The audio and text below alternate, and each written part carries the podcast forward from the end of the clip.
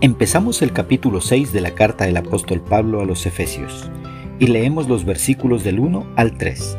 En la traducción Reina Valera de 1960, la palabra del Señor dice, Hijos, obedeced en el Señor a vuestros padres, porque esto es justo. Honra a tu padre y a tu madre, que es el primer mandamiento con promesa, para que te vaya bien y seas de larga vida sobre la tierra. ¿Qué expresa el escritor? Se dirige a los hijos diciendo, Hijos, obedeced en el Señor a vuestros padres. La orden es simple. Los hijos deben obedecer a sus padres, pero para que esto suceda, primeramente los padres tenemos la gran responsabilidad de enseñarles a obedecer. Este es uno de los trabajos más importantes para los padres, enseñar a sus hijos a obedecer. No necesitamos enseñar a nuestros hijos cómo desobedecer, porque cada persona está inclinada hacia el mal. Es más, la Biblia dice que la necedad está ligada en el corazón del muchacho. Puedes leerlo en Proverbios 22:15.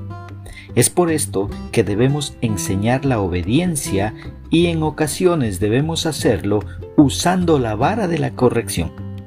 El mismo versículo de Proverbios 22:15 lo dice mas la vara de la corrección la alejará de él. Es muy necesario que un padre le enseñe a sus hijos la obediencia, para que de esta manera el hijo crezca sabiendo cómo obedecer a Dios incluso cuando no lo entienda todo o no quiera hacerlo. La desobediencia debe ser castigada para que se pueda aprender a obedecer el apóstol Pablo nos da dos razones para que el Hijo obedezca al Padre. Primero, dice, deben obedecer en el Señor. Esto significa que su obediencia es parte de su obediencia cristiana.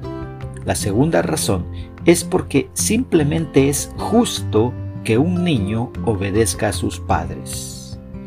Cuando el hijo llega a la edad adulta, debe honrar a su padre y a su madre, y aunque debe escuchar las sugerencias de ellos, ya no está obligado a obedecer, pero sí debe honrarlos. Dice la Biblia que es el primer mandamiento con promesa.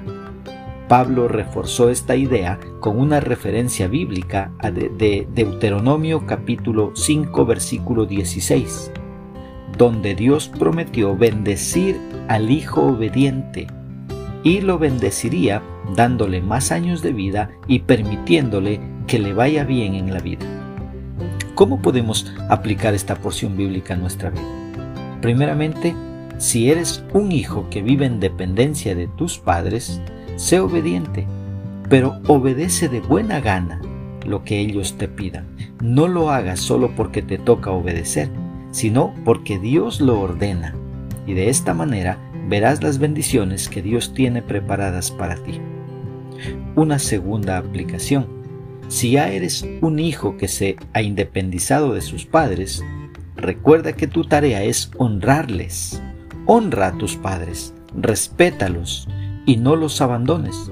Si ya no pueden sustentarse a sí mismos, recuerda que es tu deber velar por ellos, ya que eso fue lo que ellos hicieron por ti cuando eras niño. Que Dios nos ayude a poner por obra su palabra.